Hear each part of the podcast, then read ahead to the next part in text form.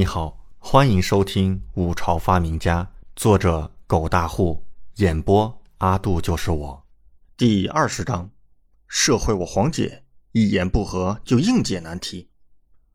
玉家此刻内心满满惊骇，不明白为何这个五朝老者竟是懂得西洋文，这等流利的口音几乎跟那位老师不相上下了。难道这位五朝老者是西洋人？看他戴着面具。不愿意真面目示人，很有可能。不过玉佳立刻反应过来，即便能够懂西洋文字，知道问题是什么，那又如何？事情可没那么容易。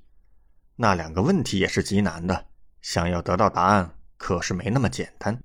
这可是经过整个狼国最厉害的学者学士共同研究决定的，想要解答，没那么容易。玉佳一念如此，立刻满脸佩服道。阁下学识渊博，西洋语说得如此流利，愈加实在佩服。李准微微点头道：“愈家郡主初学西洋语，能够说的这般流利自然，已经很厉害了。特别是英文教育体系不成系统的时代，能够将英语说到这个地步，真的是非常厉害了。要知道，即便是成系统的未来。”英语也是虐得全国学子死去活来的，李准可是深受毒打过来的一份子呀，其中心酸不可多言。多谢阁下赞誉。不过，阁下虽然懂得西洋文字，但我狼国给出的第二个和第三个难题可没那么容易解答。阁下若是都能答出，玉家愿拜先生为师。玉家咬了咬牙，忽然郑重其事道：“君主。”那两个壮汉使臣闻言，立刻便是脸色一变。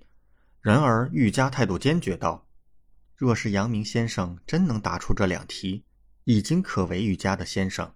两位勇士不必担忧。”使不得，使不得。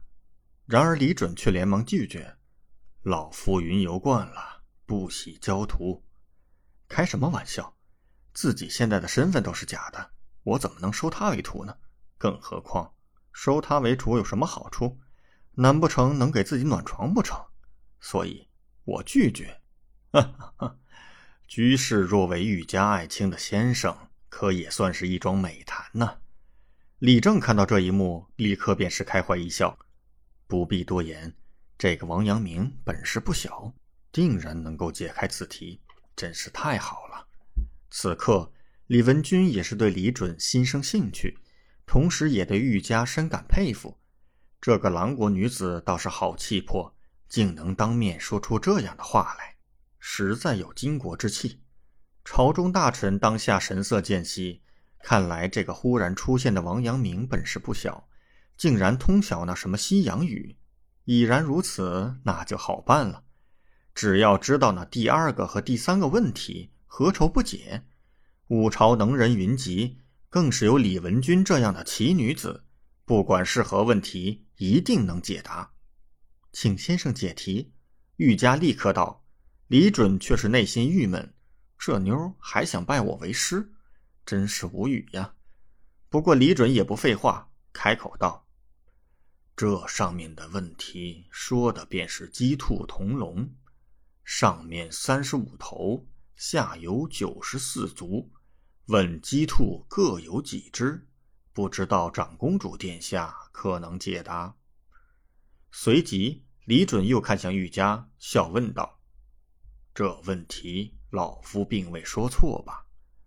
玉家内心再次吃惊，这个老者果然精通西洋文，立刻便回道：“先生说的没有任何偏差。鸡兔同笼，上面三十五手，下面九十四足。”鸡兔各有几只？这这可如何回答？朝中群臣听到这个问题，想一想过后，便是面色一变，愁眉苦脸。就连足智多谋、谋略有方的太师宇文敬和左相王守宁，都是一筹莫展。这可太难了。看来之前他们想的太简单了，即便知道问的是什么，也不一定能解答。这狼国崽子真是阴险呐！此刻，李文君和李正听到这个问题，当下也是陷入沉思。这狼国真是可恶！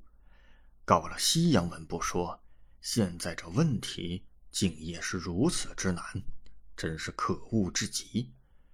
玉家三人看到朝堂景象，看到众人皱眉不已，即便是长公主李文君，一时半会儿也没有半句话，当下内心冷笑。这可是整个狼国智慧汇聚的地方，哪里那么简单就能答出来的？即便这二题答得出来，可是这第三题更难。若是真的能够将这两题完美解出，此人的才智可便不是一点半点了。李准说出问题后，不急着答，而是看向李文君等人。这个问题在后世都是小学生的经常考点，曾经让无数学子焦头烂额。李准小时候也是被这种禽兽题折磨得头昏脑胀，现在可好，让这群古人也头疼头疼。不过这个问题虽然很难，但是想通了也就不算难，应该难不到李文君。果然，半炷香左右。群臣已经想得头破脑胀，李正也是有些肝胆欲裂之际，李文君神色一喜，脱口便说道：“本宫得出答案了。”玉家三人脸色猛然一变，这么快？玉家也尝试解答过这个难题，当时耗费了一天一夜才想通，没想到这才半炷香左右，李文君就得出答案了，这也太快了。李准也是暗暗点头，果然。李文君极为聪明，这个女人的头脑活跃的不像话。李正一听李文君解出了，立刻就是神色一喜，群臣也是瞬间不约而同的看向李文君。顿时，玉家内心一紧，当即便问道：“殿下，请说出您的答案。”李文君胸有成竹的微笑道：“兔十二只，鸡二十三只。玉家殿下。”本宫解的可对？玉家三人的脸色顿时有些难看。玉家语气有些艰难的开口，缓缓点头道：“长公主殿下真是聪明异常，这个答案对，好。”李正立刻喝彩：“殿下果然非同凡人，殿下解的好啊！长公主厉害！”群臣也是瞬间神色大喜，高呼叫好。玉家立刻语气艰难的问道。不知长公主殿下是如何解除此题的？李文君不紧不慢的解释道：“将总数作半，用总头数去减半足数，然后用剩下的数减去总头数，这样便得兔数十二只。已知兔数三十五手减兔数，那便是奇数二十三只。”好，李准第一个喝彩，不愧是李文君，直接应解。社会我黄姐那真叫一个人狠话不多。后世小学生在学列方程式和老师的妙解之前，也是靠着智商这样硬解的。这样的坏处是伤脑筋呢。即便后世强大如小学生，半数人也是伤的厉害。李文君的解答让玉家脸色略微苍白，果然和他解的一样。不过让在场的群臣和堂上的李正却是一头雾水。什么这个减那个，那个又减这个的，听不懂啊！一时间，众人面面相觑，都看到了对方眼中的无知。李文君笑而不语，却是转头看向李准，恭敬的问道：“不知先生可有不同解法？”